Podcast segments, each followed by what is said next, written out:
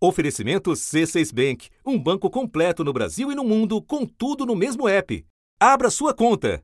A necessidade de aprimoramentos nesse tipo de gasto do orçamento é uma voz corrente no Congresso Nacional. É importante sim, porque os deputados e senadores conhecem a realidade do Brasil e sabem aplicar muito bem os recursos. É preciso ter um amadurecimento das emendas de relator. No que depender dos parlamentares, elas vieram para ficar seja quem for o próximo presidente. O Congresso Nacional aprovou a Lei de Diretrizes Orçamentárias do ano que vem. A LDO estabelece as regras e as metas para os gastos públicos. O orçamento das emendas de relator no ano que vem é de 19 bilhões de reais. O aprimoramento ou o amadurecimento de que falam os congressistas significa, na prática, dar ainda mais poder para os senhores desse rico dinheiro o senador Marcos Duval, que é o relator da LDO de 2023, incluiu no seu parecer que a partir do ano que vem, essas verbas ficarão não mais a cargo apenas do relator geral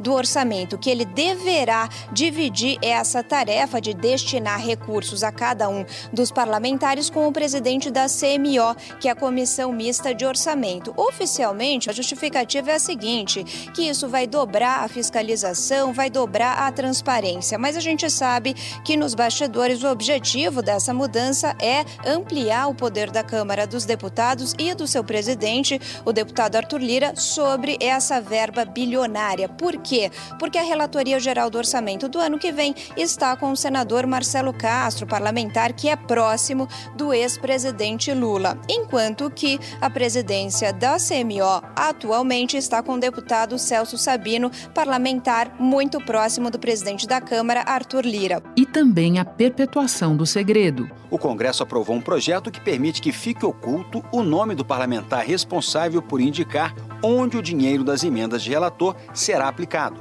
Essa manobra será possível se o recurso for remanejado da emenda para outra área do orçamento e já vale para este ano. Um outro sonho de consumo acabou frustrado pelo menos por enquanto. O relatório original da LDO do senador Marcos Duval, do Podemos, trazia uma novidade polêmica.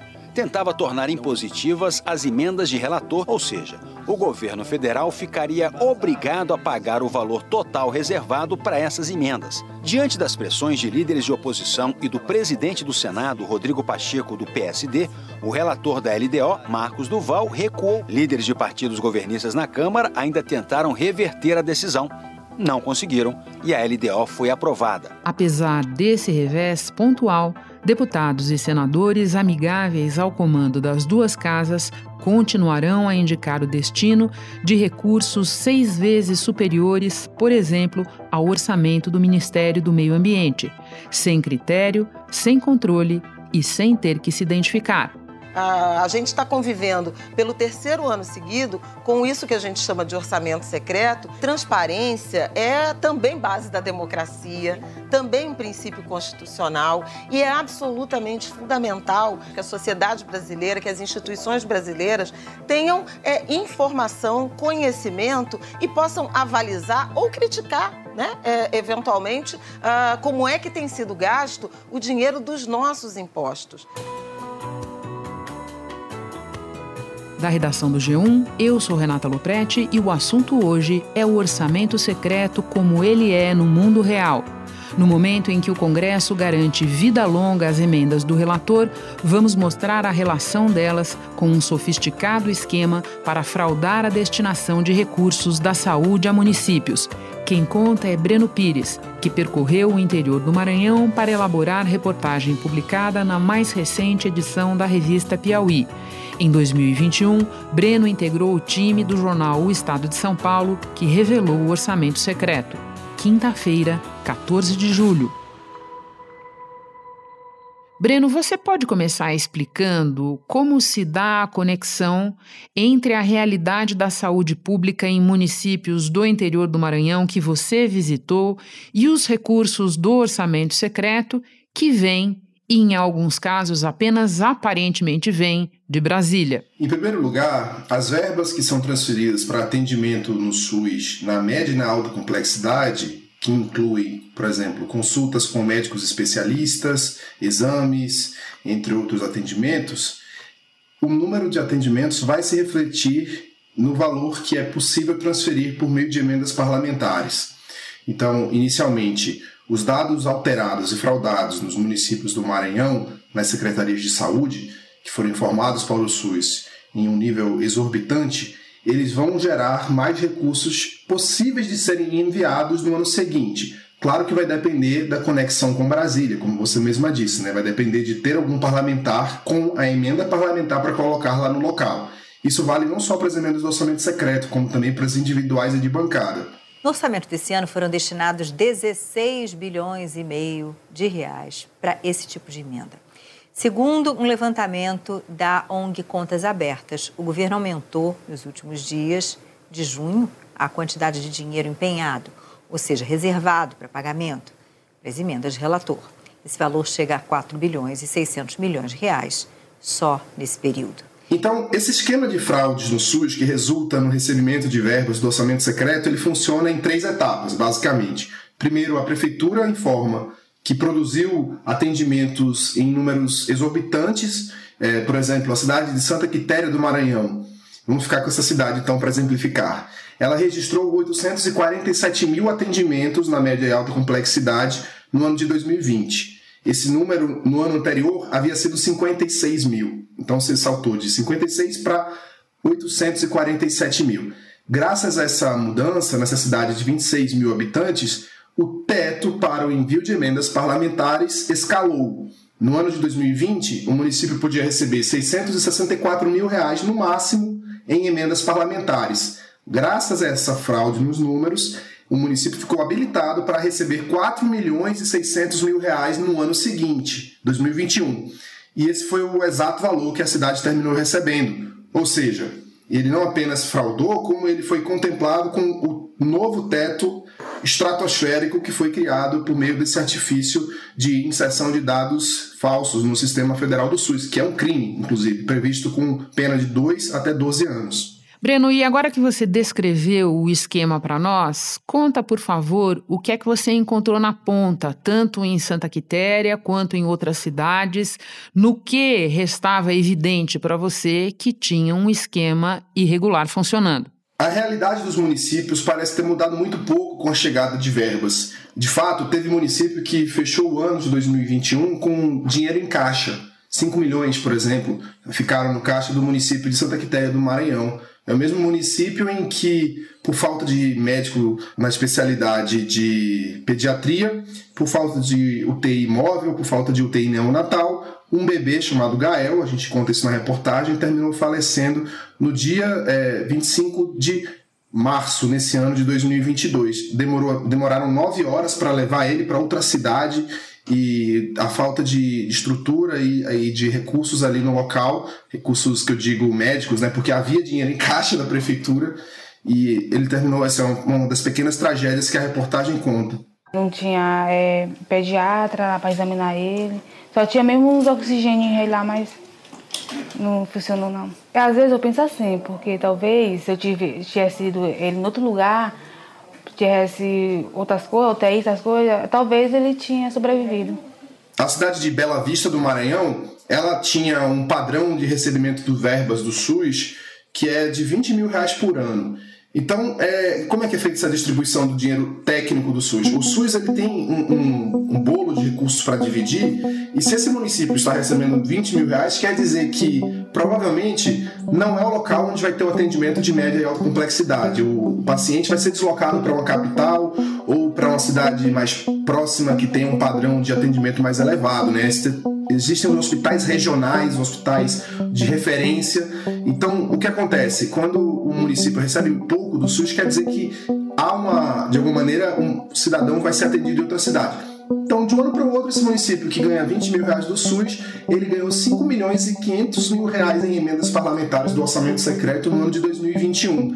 E é o mesmo município em que a gente começou com a família, a família da Rosimar e do Francisco, em que a, a, conversa com eles na casa de Taipa, a Rosemary expressa que o sonho da vida dela é que o marido possa ser atendido por um ortopedista, porque ele quebrou as clavículas faz alguns meses e até hoje não se recuperou. Eles não encontram médico no local, apesar do dinheiro abundante ter chegado com as emendas parlamentares.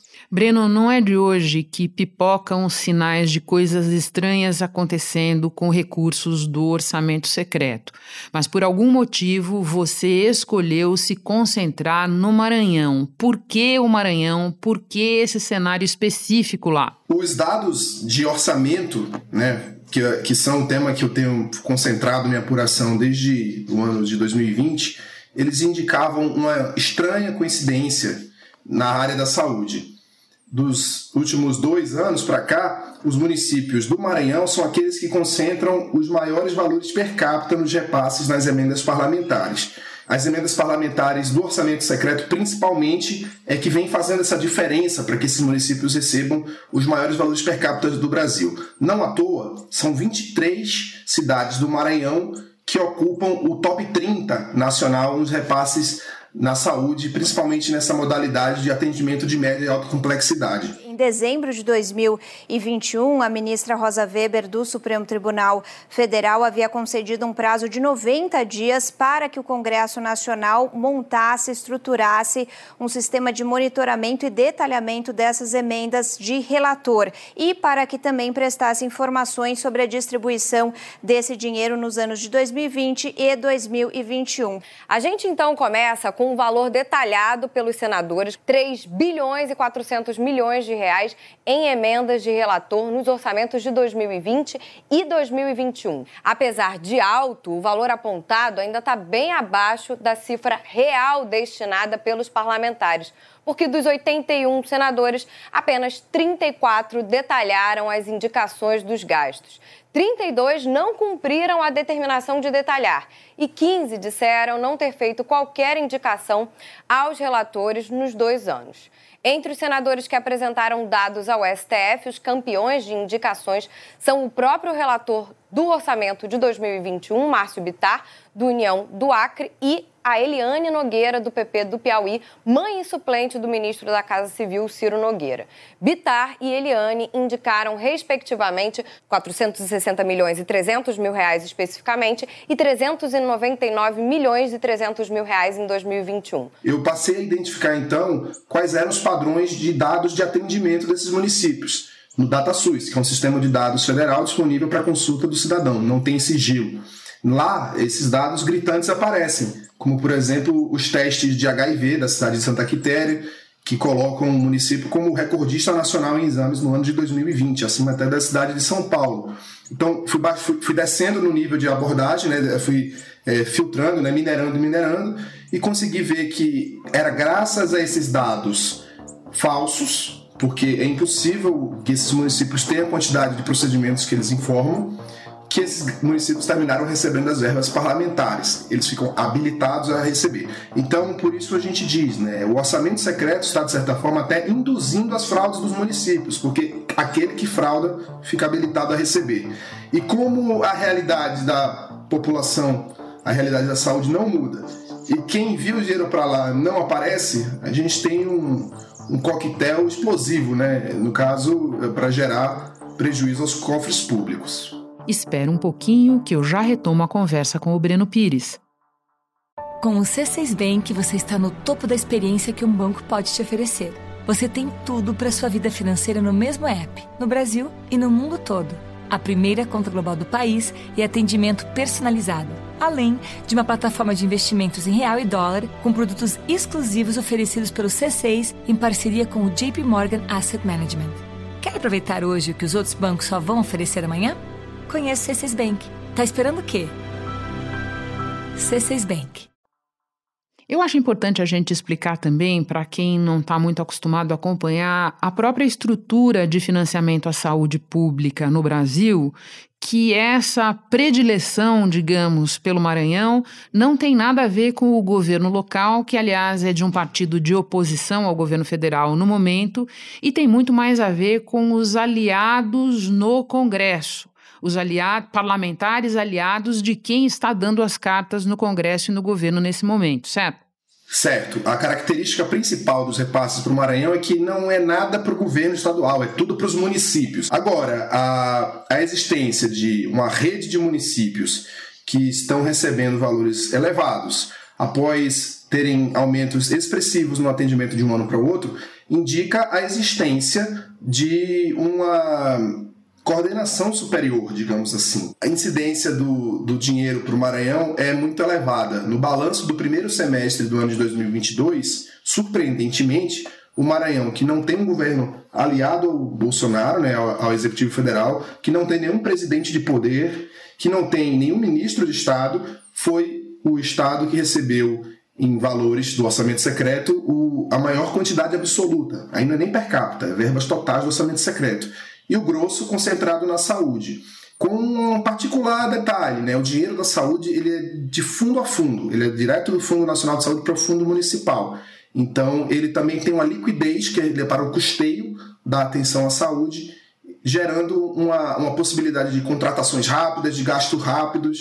Polícia Federal já começa o dia com uma operação agora de manhã para investigar um suposto esquema de desvio de emendas parlamentares. No total, são três deputados federais: o deputado Josimar de Maranhãozinho, pastor Gil, que são aqui do estado do Maranhão, e Bosco Costa, do PL de Sergipe. Segundo a polícia, 2 milhões de reais foram apreendidos em escritórios e outros endereços ligados ao deputado federal pelo PL, Josimar de Maranhãozinho. Segundo as investigações, as prefeituras que recebiam a verba faziam contratos fictícios com empresas de fachada criadas em nome de laranjas, mas que na verdade pertenciam ao próprio deputado. O dinheiro depositado nas contas das empresas era sacado em espécie e entregue no escritório parlamentar de Josimar de Maranhãozinho em São Luís. O Supremo Tribunal Federal também autorizou o bloqueio de 6 milhões de reais das contas do deputado. E uma das coisas que vai ser investigada, certamente, quando os órgãos de fiscalização e controle entrarem no caso, é a possibilidade de o dinheiro estar tá sendo prestado, é, destinado a empresas que prestam serviços fictícios, né? a possibilidade de lavagem de dinheiro muito alta nesse caso.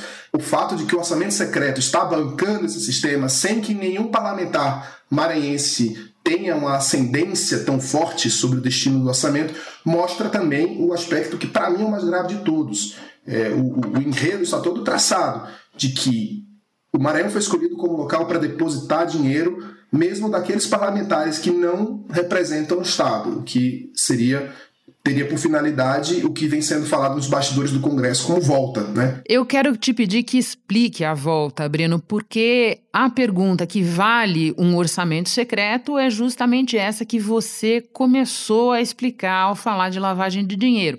Se esses milhões de reais não estão, na verdade, indo para a maternidade de Santa Quitéria ou para o tratamento do seu Francisco, um personagem que aparece na tua reportagem que fraturou vários ossos em Bela Vista do Maranhão, para onde ele está indo? Quais são os indícios que nós já temos a esse respeito? Para responder essa pergunta, a, a reportagem ela também mostra o contexto dos municípios maranhenses. Você tem uma série de prefeitos investigados por suspeitas de desvio de dinheiro na saúde. O prefeito de Pinheiro, por exemplo, é uma cidade que é, fica relativamente próxima a São Luís, ele foi preso em janeiro.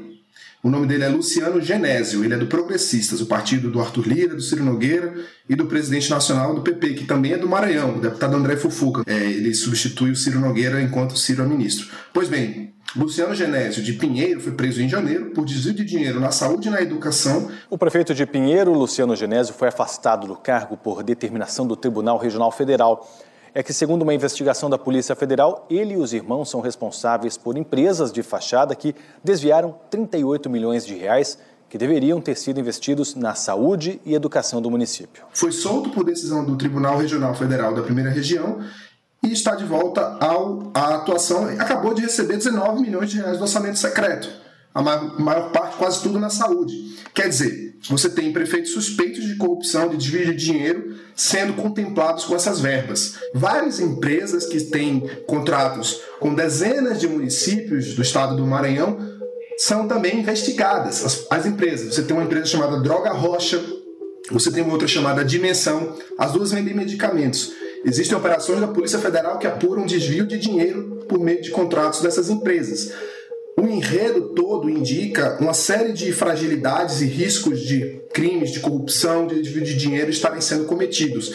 E o que mais impressiona disso tudo é que tudo tem passado ao largo da fiscalização federal. Pois é, isso que eu ia te falar. Voltemos por um instante a Brasília. Como é que esses números inflados de consultas e de exames não chamaram a atenção do Ministério da Saúde, de órgãos de fiscalização? Quem mais está, deliberadamente ou não, falhando e se omitindo para que esse esquema funcione bem? Obrigada. Renata, é, essa é a coisa que acho que a população não entendeu.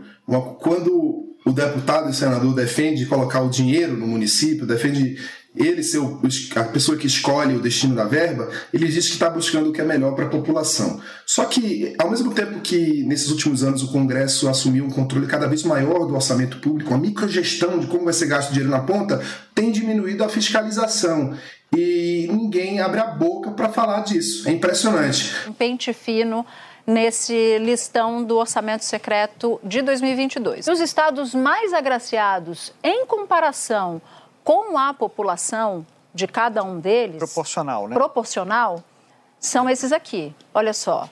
Alagoas, 350 milhões, Roraima, Amapá, Tocantins e Mato Grosso. E quem menos levou proporcionalmente, proporcionalmente em relação ao número da população? Distrito Federal e São Paulo, que é o maior estado o maior estado do país. Então veja que não tem muita lógica. E quando não tem muita lógica é porque impera a política. No caso do SUS, existe um Departamento Nacional de Auditoria dentro do Ministério da Saúde, apenas para cuidar dos, da, da, fiscalização dos gastos no SUS. É o, o DenaSUS, ele no ano de 2017, ele teve um total de 1.358 procedimentos de, de fiscalização, como auditorias, visitas técnicas, etc.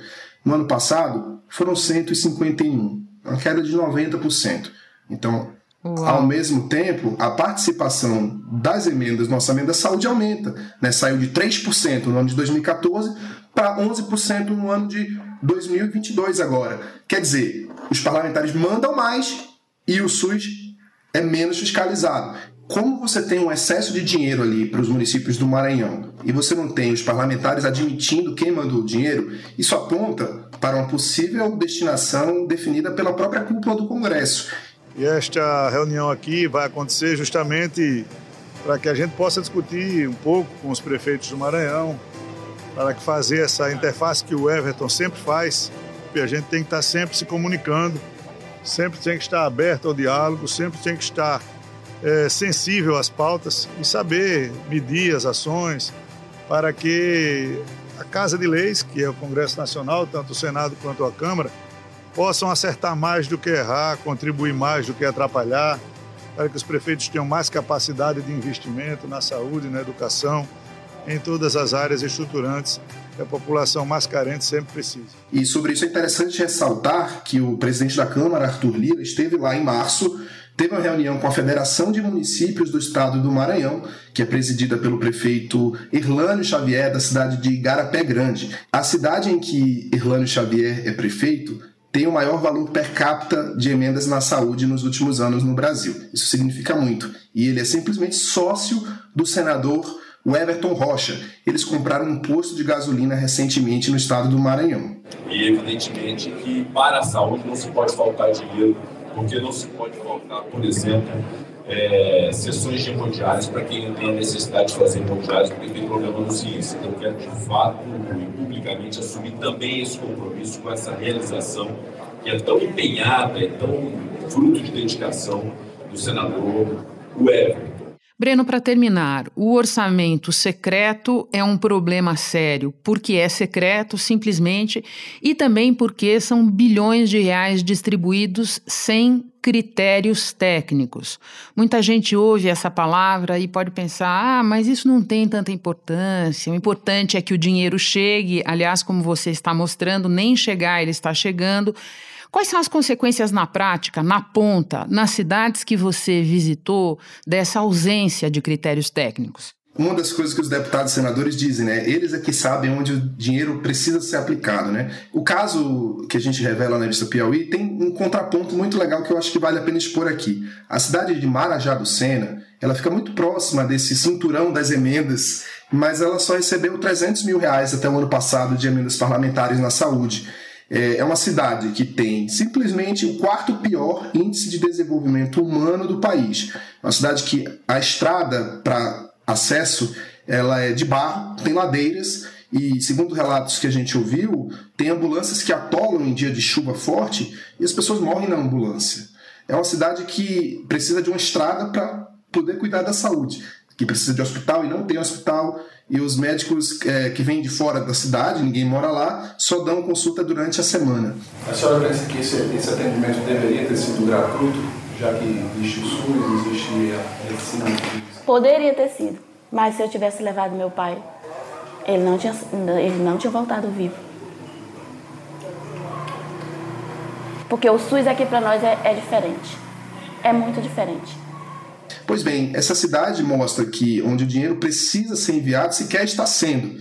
É, é um, um, sinal de que é, conhecer o problema da, da região não é exatamente uma verdade absoluta. A gente não pode tomar isso como fato. Agora, é, esse caso do Marajá do Sena que eu conto, ele mostra também a desorganização. O dinheiro que poderia estar indo para essa cidade, é, se fosse por decisões de critérios técnicos, ele não vai porque politicamente algum parlamentar achou que deveria ser melhor colocar em outro dinheiro, ou porque de repente existe uma possibilidade do dinheiro é, é, circular mais livremente em outro município. O saldo desse crescimento das emendas na saúde é o seguinte: você tem um SUS fragilizado, porque o dinheiro não é decidido pelo gestor municipal, nem pelo gestor estadual, nem pelo gestor federal, é decidido pelo político que busca seus próprios métodos, seus próprios objetivos.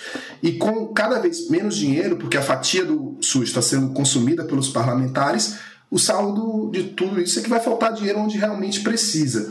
Então, esse é um aspecto que deve ser levado em consideração, porque aí você tem um dano na vida real. Na saúde, não é só você colocar um dinheiro na cidade, é muito importante levar em consideração que o município tem que seguir planejamentos definidos pelos gestores. Então, se uma cidade não tem um planejamento para gastar um dinheiro extraordinário que entra de um ano para o outro, o dinheiro vai ficar no caixa, não vai ser usado, ou ele pode ser desviado, ou seja, você não vai ter uma rede estruturada para atendimento da população. Esse dinheiro é melhor ser distribuído pelos gestores, por critérios técnicos, do que pela destinação do parlamentar. Por exemplo, uma coisa que eu vi muito falar nesse período: não adianta você colocar milhões de reais numa cidade para comprar equipamentos modernos, para construir um hospital, se no ano seguinte você não, não tem garantia de que vai ter uma emenda parlamentar para custear o hospital ou para custear a manutenção dos, dos aparelhos. Então, o que você tem é o dinheiro entra, no fim das contas, para despesas correntes. E as despesas correntes na saúde, elas não vão trazer uma mudança radical na vida da população. Breno, muito obrigada pelas informações, parabéns pela reportagem. Um prazer te receber de novo no assunto. Volte mais vezes com mais revelações. Muito obrigado, Renata. Uma satisfação grande e um abraço. Este episódio incluiu áudios fornecidos pela Piauí e gravados por Breno Pires e Egberto Nogueira farão parte de uma videoreportagem que está sendo publicada pela revista. Este foi o assunto podcast diário disponível no G1, no Globoplay ou na sua plataforma de áudio preferida. Vale a pena seguir o podcast na Amazon ou no Spotify, assinar no Apple Podcasts, se inscrever no Google Podcasts ou no Castbox e favoritar na Deezer. Assim você recebe uma notificação sempre que tiver novo episódio. Eu sou Renata Luprete e fico por aqui. Até o próximo assunto.